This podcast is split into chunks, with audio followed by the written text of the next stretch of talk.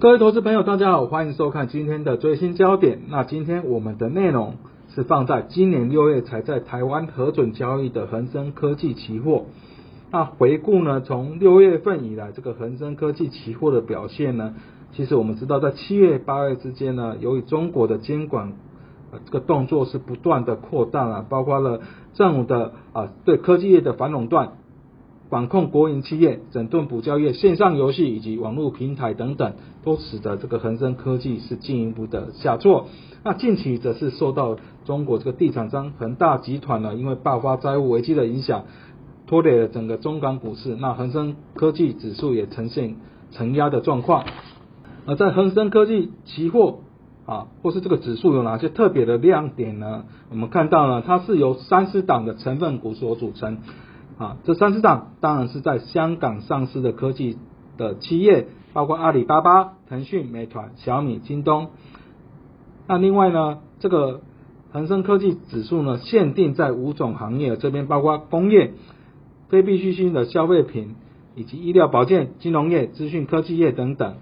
那指数是采用了流通市值的加权的平均呢，每档成分股的比重权重上限是八 percent。另外呢，它限制这个成分股必须有符合几个条件。首先呢，啊，必须是利用科技平台营运啊。第二个条件是要研究发展的开支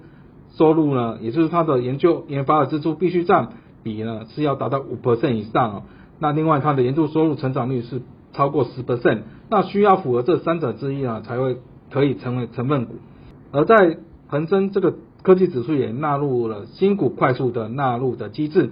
那新股上市当天呢，收市的市值只要在成分股排名的前十名，就会是可以纳入它的成分股之中了。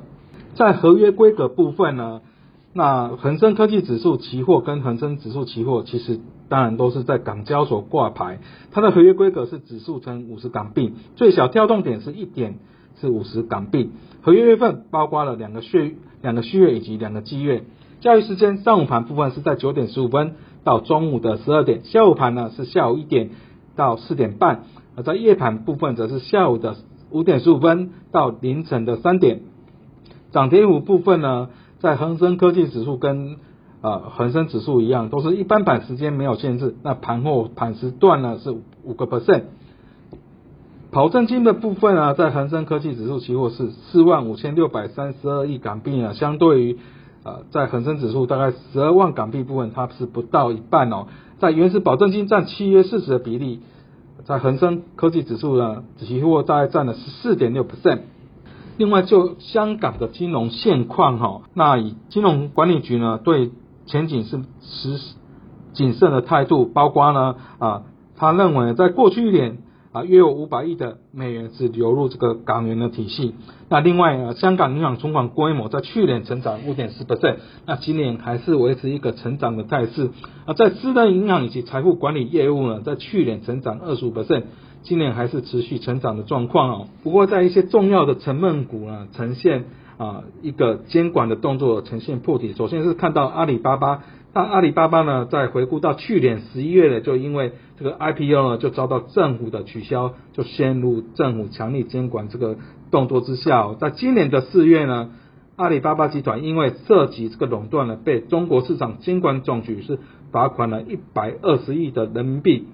那经过了金融时报也是近期也指出呢，中国政府希望分拆这个阿里巴巴旗下这个支付应用软体，大家啊都耳熟能详，就是支付宝的部分。那一整个中国监管的动作，其实我们发现呢，在涉及到各自的网络平台是它的监管的重心。那阿里巴巴啊，包括支付宝等等呢，这些产品都具有垄断性，后续的监管动作呢，可能会越来越大哈。所以阿里巴巴我们看到它的股价是呈现一个破底的走势。那另外一档的啊这个恒生科技指数的权重股，我们看到在腾讯部分，那腾讯是中国线上游戏以及社交。社交软体的龙头，那由于中国青少年有一些沉迷网络的现象，所以在官方就规定了，之后只能在周五、周六、周日或是法定假日的晚上八到九点一小时间开放给未成年者去玩这个网络游戏，但这就不利于腾讯在线上游戏的相关的业务。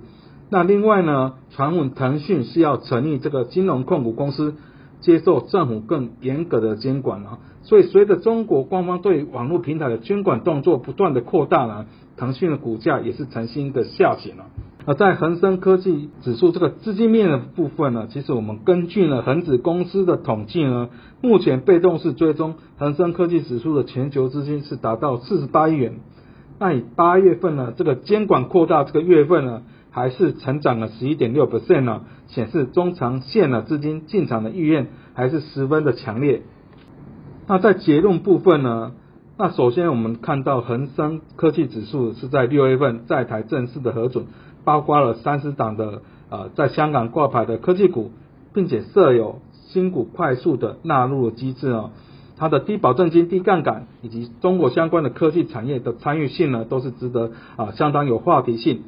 那另外呢，中国在香港部分呢，它疫情是呈现一个加温，那整个香港的金融局势呢，以香港的金管局是谨慎的看待，包括它的汇率啊、资产管理，其实都还是维持一个平稳甚至一个成长的状况哦。而在中长期资金部分呢？根据恒指的统计，其实在八月份被动式追踪这个恒科指数的全球资金还是月增了十一点六 percent，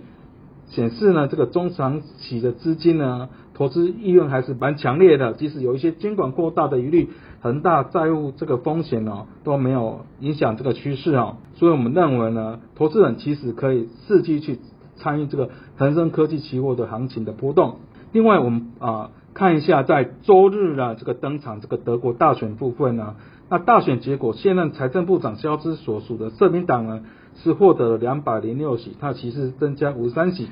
那比例是达到二十八 percent 哦，成为最大党。而即将卸任这个总理的梅克尔，他所属的基因盟基社本，他的席次掉了五十席至一百九十六席呢，它的比例降到二十六点七 percent。啊，在绿党部分则是增加五十一席啊，整个占比达到十六点一 percent。那由于呢，社民党呢啊是其实是超过了基民盟以及基社本，